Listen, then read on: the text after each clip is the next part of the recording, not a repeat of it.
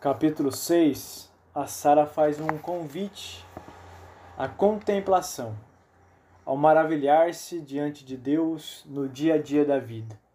Como eu sempre vou reiterar, porque o livro também fala sobre isso, como praticando a presença de Deus, o maravilhar-se no dia a dia tem a ver com perceber Deus trabalhando nos momentos do dia a dia para que eu e você possamos nos lembrar que nós somos amados. Ela começa dizendo uma frase bem interessante: Nós nos tornamos aquilo que contemplamos. Ou seja, se a vitrine de um shopping é a nossa contemplação alucinada, doente, e a gente faz conta, a gente queima o nosso cartão de crédito, fica endividado, essa contemplação se torna um ídolo do mercado. Então, nós nos tornamos aquilo que nós contemplamos, que nós adoramos. Mas se nós contemplamos o Mestre da vida, se nós contemplamos Jesus, ele se torna de fato o nosso Deus e todas as demais coisas são relativizadas e usadas como devem ser.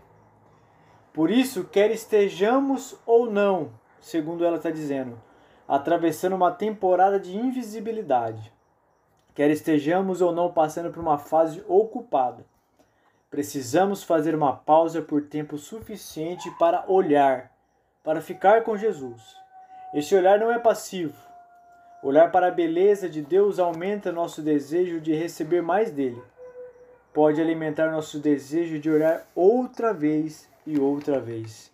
A única forma de nós podermos contemplar a Deus e vivenciá-lo é colocando como prioridade, é parar pausas intencionais para que a gente possa estar com Jesus no lugar secreto.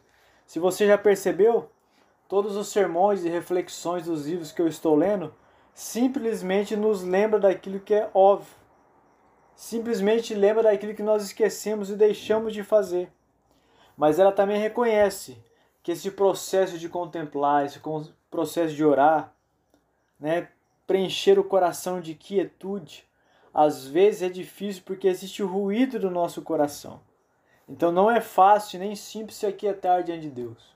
Você tenta se quietar, tem barulho exterior, tem filhos, tem gente gritando na rua, tem carro, tem a nossa voz interior nos falando e assim a gente não consegue aquietar-se completamente. Mas isso é um chamado diário ao exercício de podermos viver isso. A quietude, segundo ela, requer uma prática.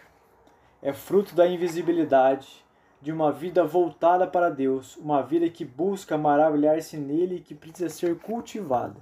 Não é mágica, é prática, é disciplina, é o desejo do nosso coração de estar com Ele, de meditar na Sua palavra, de olhar o belo da vida nos momentos que aparentemente não são belos, mas está ali a mão de Deus. Porque, segundo ela, Deus ama interromper nossos dias com a Sua presença. Ele está sempre falando, chamando-nos de volta de volta para aquilo que realmente nos faz viver, convidando-nos a fazer uma pausa boa a fim de voltar os olhos para Ele. Olha, você precisa discernir, perceber quando Deus está te chamando nos momentos do dia, na correria do trampo, para que você possa fazer uma pausa talvez de um minuto e fazer uma oração, adorar a Deus, agradecê-lo pelo trabalho que você tem, agradecer porque você está vivo, pela sua família Deus nos chama para esses momentos com Ele no dia a dia da correria.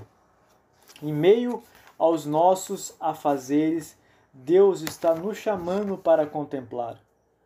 Então, a partir de hoje, que de uma maneira muito intencional, você e eu possamos parar por alguns minutos, o máximo que a gente pode, na correria do dia, e agradecer e contemplar a Deus e se render a Ele, porque Ele é soberano sobre todas as coisas.